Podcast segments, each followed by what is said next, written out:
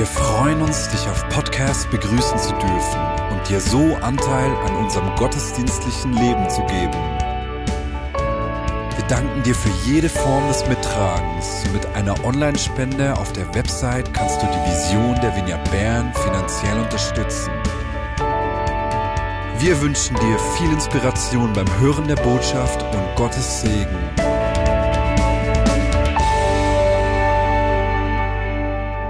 Wenn du die Bibel dabei hast, dann kannst du jetzt bereits den 1. Mose 22 aufschlagen. Ich spreche über etwas, äh, was Gott diesen Sommer zu mir persönlich gesagt hat, wo, wo er mich herausgefordert hat.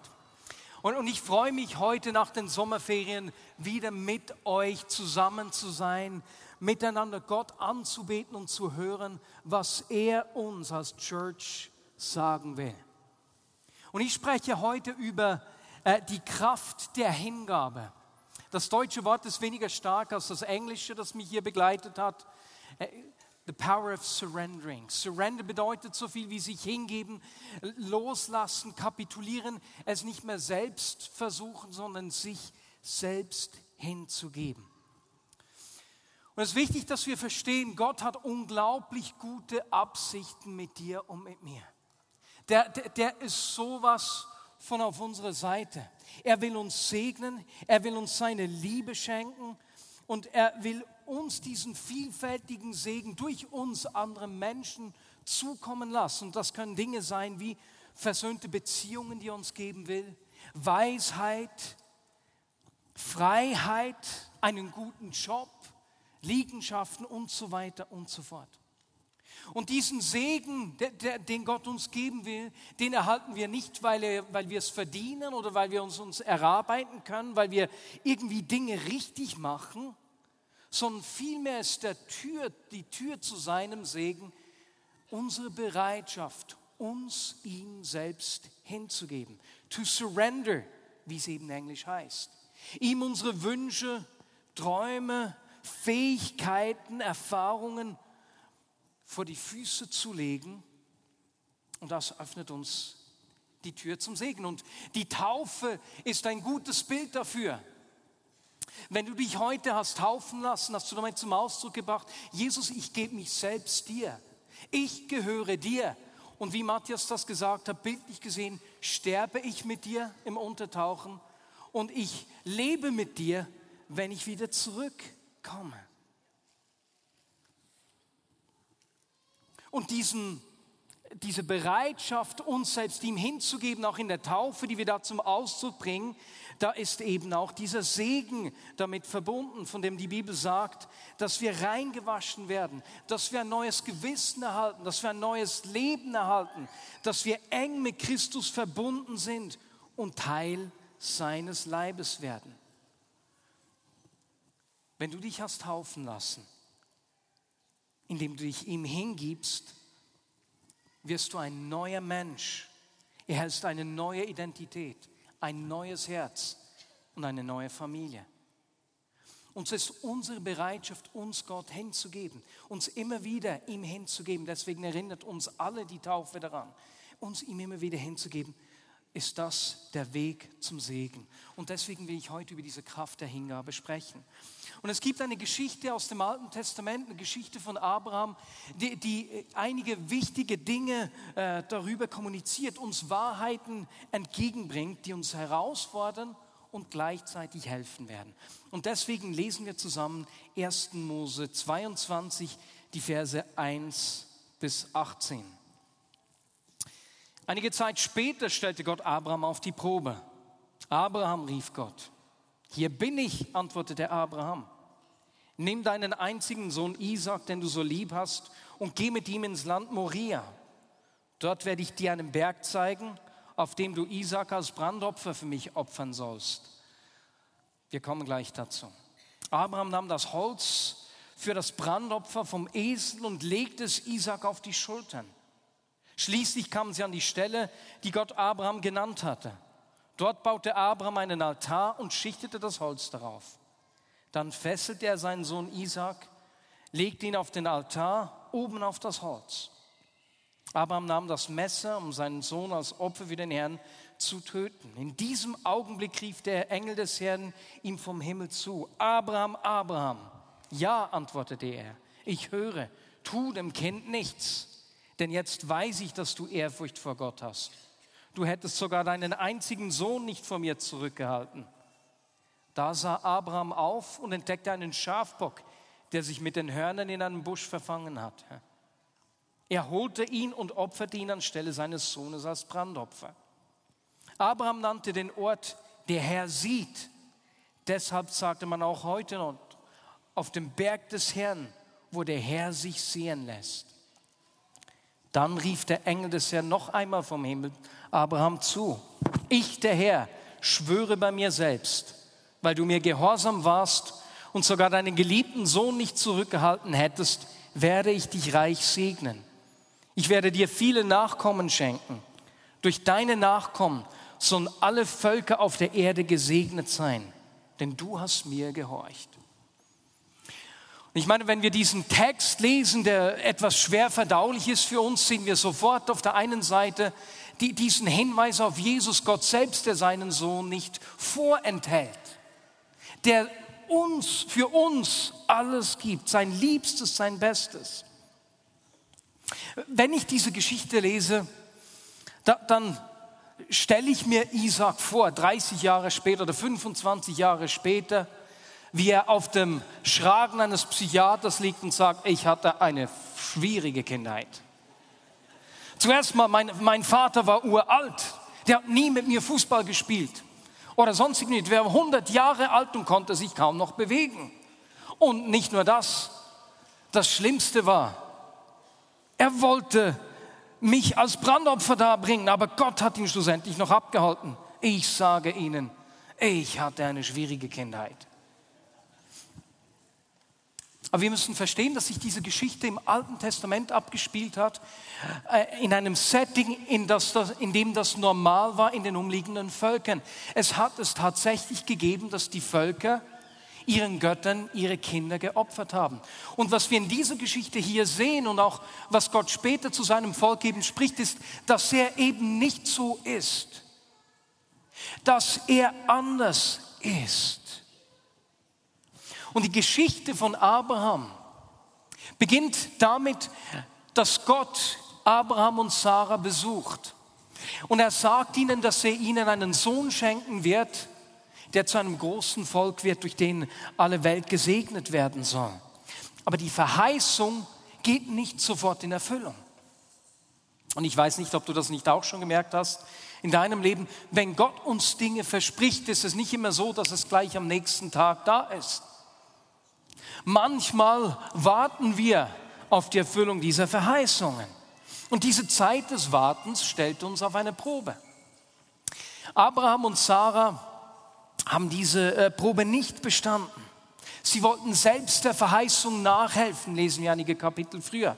Ha, Gott will uns einen Sohn schenken, vielleicht, sagt Sarah, kommt er nicht durch mich, vielleicht kommt er durch meine Sklavin, meine Dienerin Abraham. Schlaf doch mal mit meiner Dienerin. Ja, und so wird Ismael geboren. Aber weißt du was? In der Geschichte will Gott seine Verheißung auf andere Weise erfüllen. Und so müssten die beiden noch länger warten. Erst als Abraham 100 Jahre alt wird, erhalten sie dieses Kind. Und äh, wenn man so lange wartet, können wir uns gut vorstellen, wie viel Isaac, Sarah und Abraham bedeutet hat. Welchen Platz Isaac in ihrem Leben hatte. Und nun ist dieser Isaac ein junger Knabe. Und Gott sagt zu Abraham, er soll ihm den Sohn hinlegen. So schwer es ihm fällt, macht Abraham, was Gott ihn bittet. Aber bevor er seinem Sohn etwas antun kann, hält Gott ihn auf.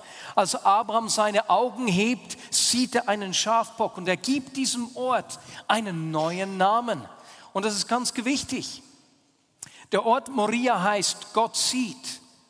Und er sagt, dieser Ort heißt Jehova Jireh, Gott, der sich sehen lässt oder Gott, der dich versorgt. Und bereits im nächsten Satz lesen wir, deshalb sagt man von diesem Ort auch heute noch. Da, wo Gott sich sehen lässt und Gott versorgt. Nicht nur Gott sieht, sondern er lässt sich sehen und er versorgt. Da geschieht eine Begegnung. Etwas bei Abraham verändert sich. Und dieser Ort, man sagt heute noch von ihm bedeutet, dass es nicht einfach nur eine Geschichte von Abraham ist, die weit zurückliegt. Nein, bis in die heutige Zeit sagt man von diesem Ort, es hat mit deinem Leben und mit meinem Leben zu tun. Und wir sehen hier ein ganz wichtiges Prinzip ganz am Anfang. Wenn wir bereit sind, uns selbst oder was Gott uns anvertraut hat, ihm zu geben, gibt er uns immer sein Bestes. Und so ist unsere Bereitschaft, uns Gott hinzugeben. Es ist unsere Bereitschaft, uns zu surrender, aufzugeben, nicht selbst schauen zu wollen, was Gott erlaubt, uns zu segnen. Weißt du, Gott will dir nie etwas wegnehmen. Er will dich beschenken. Er hat gute Gedanken über dich. Aber kennst du das, wenn, wenn, wenn du spürst, dass Gott zu dir spricht, du sollst ihm etwas hingeben?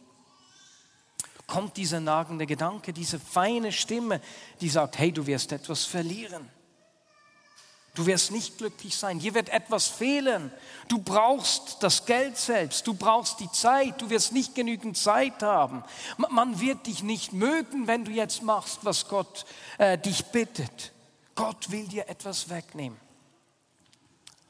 Das ist die Stimme des Feindes. Aber in dieser Geschichte hier sehen wir, dass Gott ganz anders ist und ganz anders reagiert. Als Abraham Gott das Wertvollste gibt, das er hat, und sieht, was Gott in dieser Situation tut, sagt er, das ist der Ort, wo Gott versorgt. Das ist der Ort, wo nicht nur Gott sieht, sondern Gott sich sehen lässt. Und du magst mich fragen, hey Marius, was sollen wir denn Gott hingeben? Als Gott diesen Sommer zu mir gesprochen hat, waren es nicht materielle Dinge, sondern er hat mich aufgefordert und hat gesagt, hey Marius, gib mir deine Selbstzweifel, lass die nicht einfach stehen. Wenn du nicht genügend gut von dir denkst, lass es los. Aber lass uns in dem Text schauen, wofür Isaac steht. Denn wenn wir Isaac anschauen und welche Bedeutung Isaac für Abraham hatte, sehen wir, was er repräsentiert und was Abraham hier Gott hingeben soll. Auf der einen Seite steht Isaac für Beziehungen. Es ist die engste Verwandtschaft, der Abraham am meisten bedeutet. Die wertvollste Beziehung, die er hat. Und so sind Beziehungen etwas, was Gott zu uns sagt, hey, gib es mir hin. Er will der Herr unserer Beziehungen sein. Im Neuen Testament sagt Jesus in Lukas 14, 26, wer mir nachfolgen will, muss mich mehr lieben als Vater und Mutter, Frau und Kinder. Und so sagt Gott zu Abraham oder Jesus später zu uns, hey, niemand soll dir wichtiger sein als ich. Und ich glaube, dass genau das der Punkt ist, den wir hier bei Abraham sehen. Isaac hat Gottes Platz in Abrahams Herz eingenommen. Und nun kommt Gott zu Abraham und sagt zu ihm, hey, leg mir deine Beziehung zu Isaac hin. Ich will den ersten Platz in deinem Leben haben. Und so sind Beziehungen eine Sache, die, die wir Gott hinlegen. Das Zweite, wofür äh, der Isaac steht, ist, er steht für finanzielle Sicherheit. In der damaligen Kultur waren die Kinder sozusagen die Altersvorsorge. Es gibt keine AHV, es gibt kein Altenheim oder kein Pflegeheim. Die Kinder kümmern sich im Alter um ihre Eltern. Und als Abraham bereit ist, seinen Sohn hinzugeben, gibt er Gott auch seine finanzielle Zukunft hin. Und das Dritte, Isaac steht auch für das Ansehen das Ansehen, das Abraham in der damaligen Kultur hatte. Wir können uns das heute nicht mehr gut vorstellen, denn man hat maximal ein, zwei Kinder. Aber in der damaligen Zeit war es äh, ganz bedeutend, Kinder zu haben, Erben zu haben, viele Kinder zu haben. Und ich meine, auf der einen Seite hat dieser Isaac Abraham Respekt und Ansehen gegeben. Und als Abraham bereit war, Isaac hinzulegen, war er bereit, sein Ansehen, sein Respekt zu verlieren. Und ich meine, stell dir vor, Isaac hätte als der Mann gegolten, der seinen Sohn umgebracht hat. Und noch viel schlimmer. Er hätte zu seiner Frau gehen müssen und ihr sagen, er das Ganze erklären müssen. Abraham war bereit, sein Ansehen zu opfern, als er Isaac hinlegt. Und viertens und letztens repräsentiert Isaac in dieser Geschichte die Träume, die Verheißung, die Zukunft von Abraham. Das war ja der Segen, der ihm verheißen war. Und er ist bereit, diesen Traum, der endlich Realität geworden ist nach 100 Jahren, Gott zurückzugeben, loszulassen. Karl und ich haben etwas mit diesem Loslassen erlebt. Viele von euch kennen diese Geschichte. Wir haben viereinhalb Jahre lang mit verschiedenen Familien nach einem Haus gesucht, in dem wir gemeinschaftlich leben können. Manchmal sah es aus, als wären wir kurz vor Vertragsabschluss und doch äh, ist nie was daraus geworden. Viereinhalb Jahre lang. Und das war nicht immer gleich leicht. Und nach viereinhalb Jahren sagte Gott mal zu Kara, surrender, leg es mir hin, lass es los. Und ich kann mich an den Tag erinnern, ich werde diesen Tag nie vergessen, als Caro sich an einem Mittwochmorgen entschieden hat, nach einiger Zeit des Ringens, mir das mitgeteilt hat, hey, was Gott äh, von ihr gefordert hat, wie sie sich entschieden hat, loszulassen. Und dann war es beinahe etwas heftig. Drei Stunden nach diesem Entscheid, nachdem wir viereinhalb Jahre gesucht hatten, drei Stunden nach diesem Entscheid erhalten wir einen Telefonanruf und jemand fragt uns, habt ihr Interesse an einem Haus in Marzili? Und nun wohnen wir seit zwei Monaten in Marzili gemeinschaftlich, acht Erwachsene und drei Kinder zusammen. Aber es hat dieses Loslassen gebraucht. Und nun könnte es sein, dass uns als Gemeinde das Gleiche widerfährt. Karl und ich, wir haben viereinhalb Jahre gewartet. Es ist viereinhalb Jahre her, seit wir uns als Leitungsteam auf den Weg gemacht haben und wieder bewusst begonnen haben, einen Ort für uns als Church zu suchen, in dem wir ein Zuhause finden können. Ein Ort der Gemeinschaft, in dem wir alles unter einem Dach tun können, was uns auszeichnet, was Gott uns anvertraut hat. Den Dienst am nächsten, äh, die Kids, die Gottesdienst, ein Morgengottesdienst und, und, und. Und auch wir sind nun viereinhalb Jahre am Suchen. Viereinhalb Jahre, in denen sich gefühlt nicht viel getan hat, was auch manchmal etwas Frust entstehen lassen kann. Haben wir äh, Gott richtig gehört? Will uns Gott wirklich ein Zuhause schenken? Nun haben wir uns, ich habe das vor den Ferien schon gesagt, Anfang Juli für Räume an der Ostermundigenstraße 99 beworben, die richtig gut zu uns passen würden. Und der Vermieter ist uns richtig wohlgesonnen und sein Immobilienbüro klärt zurzeit mit dem Bauinspektorat, ob wir diese Räume längerfristig nutzen dürfen. Und an dieser Zonenplanung sind in der Vergangenheit all unsere Versuche gescheitert. Und gemäß dem Vermieter sieht es gut aus. Und nun brauchen wir einfach Gottes Gunst. Und deswegen lade ich dich ein, in den nächsten Tagen, in den nächsten zwei Wochen einfach dafür auch zu beten. Und wir möchten das gleich jetzt im Gottesdienst auch schon tun. Steht doch schnell auf, wir machen 30 Sekunden. Gebet für Gunst, was diese Räumlichkeiten angeht. Und Jesus, so danken wir dir für deine Führung. Es gibt nichts Besseres, als sich von dir führen zu lassen. Und so äh, sind auch wir, wir existieren nicht für uns selbst, sondern als Vineyard Bern hast du uns einen Auftrag gegeben, ein Segen zu sein für Menschen in Bern, aber auch in alle Welt. Und Jesus, wir wollen immer wieder alles, was du uns geschenkt hast, in die Waagschale werfen, weil wir für dich leben und weil Gemeinde nie ein Selbstzweck ist, sondern den Auftrag hat, deine Größe, deine Liebe und deine Güte sichtbar zu machen. Und so bitten wir dich äh, für deinen Segen jetzt in dieser Situation, gerade äh, wenn die Sache beim Bauinspektorat ist. Führe du Herzen, lenke du und öffne du die richtigen Türen, Herr. Amen. Ihr dürft euch widersetzen und eben in den nächsten Tagen unbedingt mit uns beten. Und wenn wir uns diese Geschichte von Abraham, und damit kommen wir auch schon zum Schluss, anschauen, dann sehen wir, dass auf diesem Loslassen eine riesige Kraft liegt. Gott will uns nie etwas wegnehmen, er will uns segnen.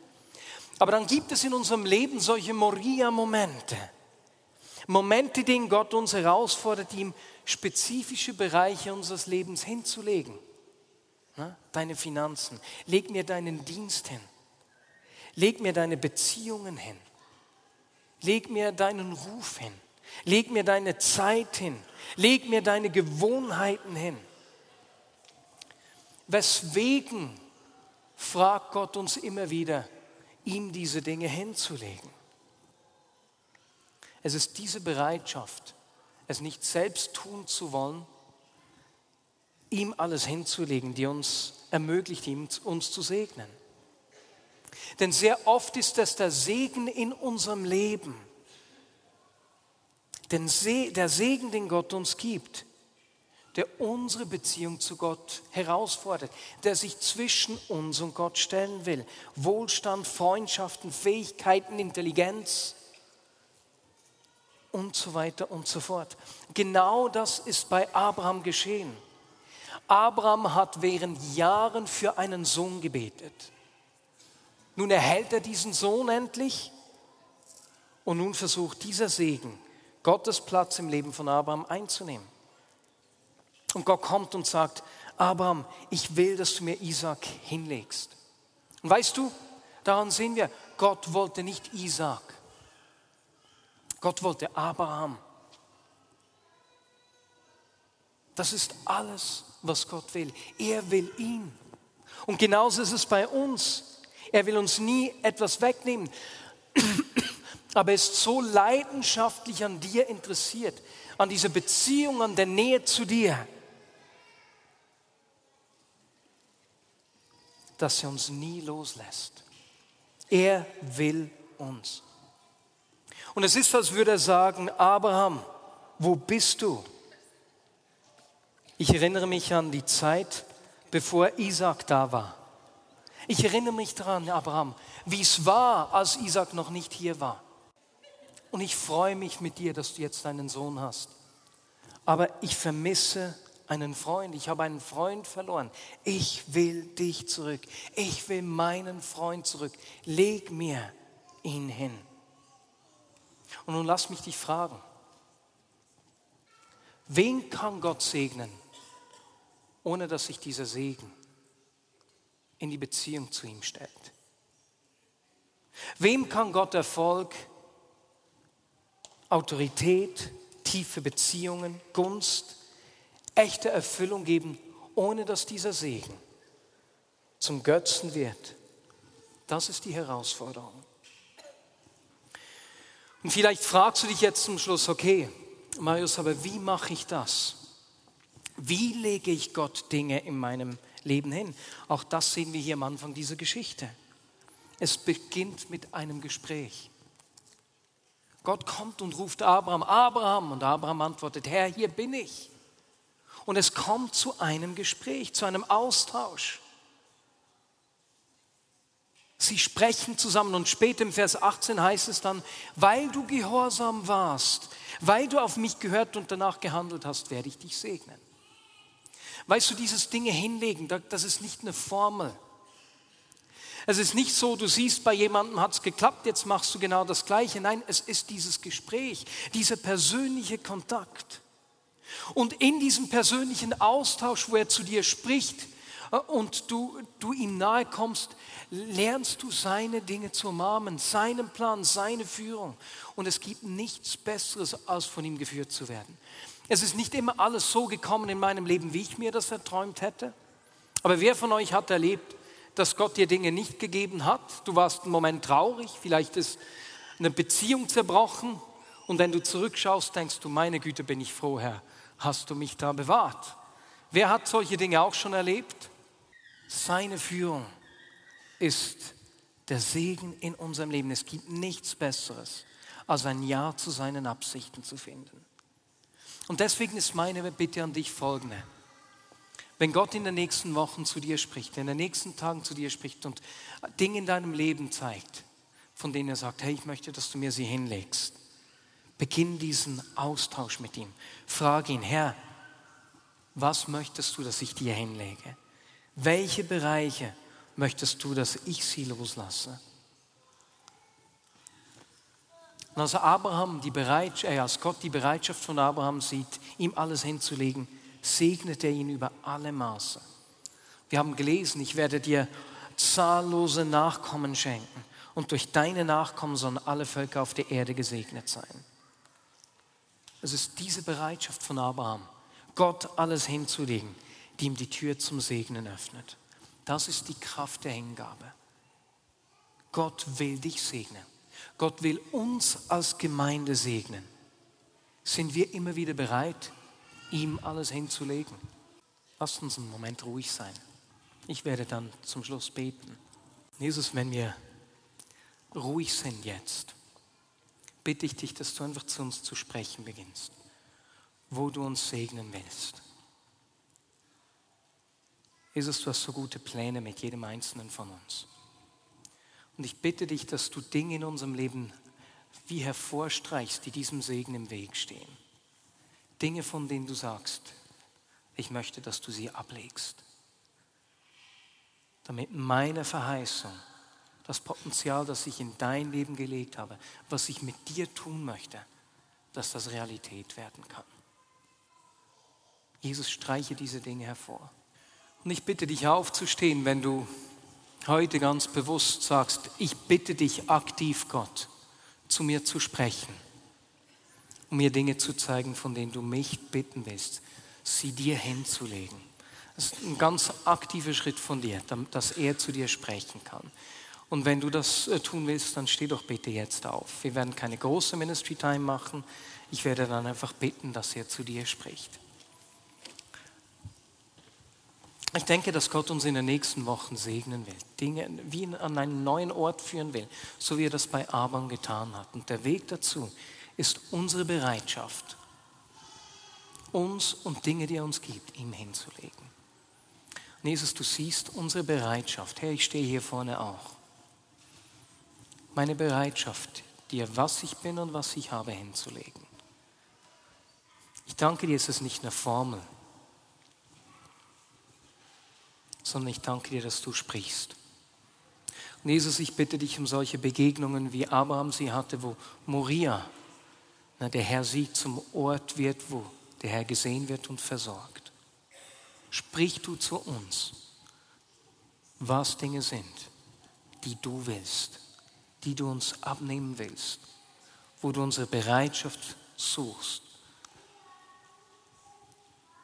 dir diese Dinge hinzulegen.